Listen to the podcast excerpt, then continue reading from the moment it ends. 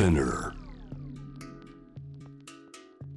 グローバーがお送りしております。J-Wave ジャムダープラネットここからは海外在住のコレスポンデントとつながって現地の最新ニュースを届けてもらうニュースフロムコレスポンデント今日はメキシコです。メキシコシティ早朝まだ日も昇っていない時間帯ということなんですね。今何時ぐらい？6時を過ぎたこと過ぎたあたりでしょうか。メキシコのカルチャー情報を発信するライターで現地でアジア食堂をオープンしている長谷美穂さん。おはようございます。Hola, buenos días.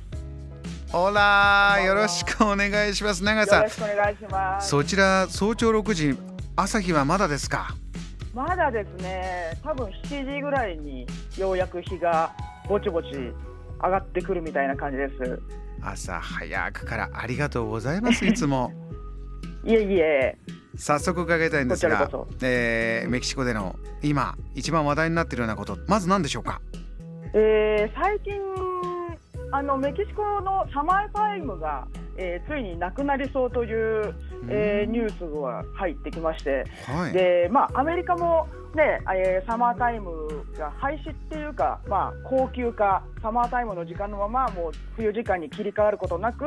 えー高級化するっていう動きに向かってるようなんですけれども、うん。えーメキシコでもサマータイムをやっぱり用いて時間を急に切り替えるのはエネルギーを効率よく利用できてるわけでもないし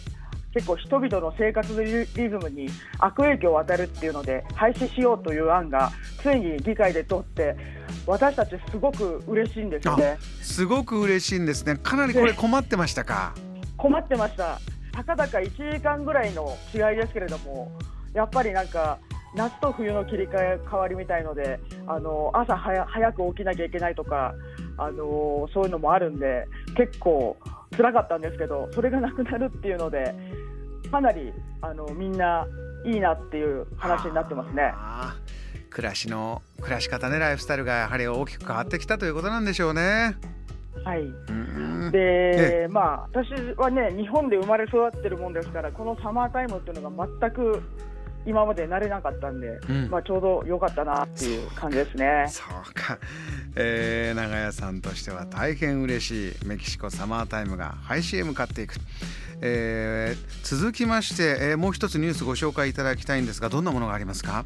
はい、えーちょうど先週ですかね、2014年の9月26日に、えーゲレロ州のアヨツナパ教員養成学校の生徒たちが、えー43名亡くなるっていう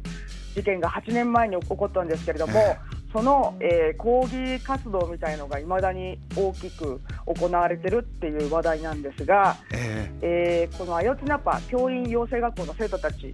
は、えー10月2日に毎年行われるメキシコシティのデモに参加しようとしたところに、ーうん軍によって間違えて犯罪組織と間違えられて拘束されてその犯罪組織と対立していた犯罪組織に引き渡されて殺されてしまったという事件なんですけれども。えーこの学生たちがちょうど行こうとしていたデモ、これはあの1968年のメキシコシティのオリンピック開催に反対した学生たち400人以上が、えー市内のトラテロルコという広場で抗議活動中に、えー政府や警察に虐殺された事件に対してこの日を忘れないために毎年、えーメキシコで10月2日に開催されているものなんですけれども、うん。この、えー学生たち、えーこんえー2014年に、えー失踪してしまった43人の学生たちは、えーこれに向かっている途中にそういう事件に巻き込まれちゃったんで、え。で、えーなんかちょっと皮肉というか、そういうメキシコ社会の、えー不穏な感じみたいのをすごい感じさせる事件なんですけれども、うんうん。えーメキシコの失踪者数っていうのが1964年から2022年までにおよそ10万人にも及んでいて、うん。あの毎日誰かの行方が分からなくなっている状態が続いているんですね。はい。で、えーこれはもう解決しない事件が非常に多くてこれはもう社会的な構造の問題が大きいとされているんですけれども、うん。えーこのアヨツナッパの、えー43学生の、えー8年前の失踪事件についても、えー当時の、まあ、軍、警察、政府と犯罪組織の癒着などがあって、えーそれを明るみにできなかったので長い間解決に至っていなかったという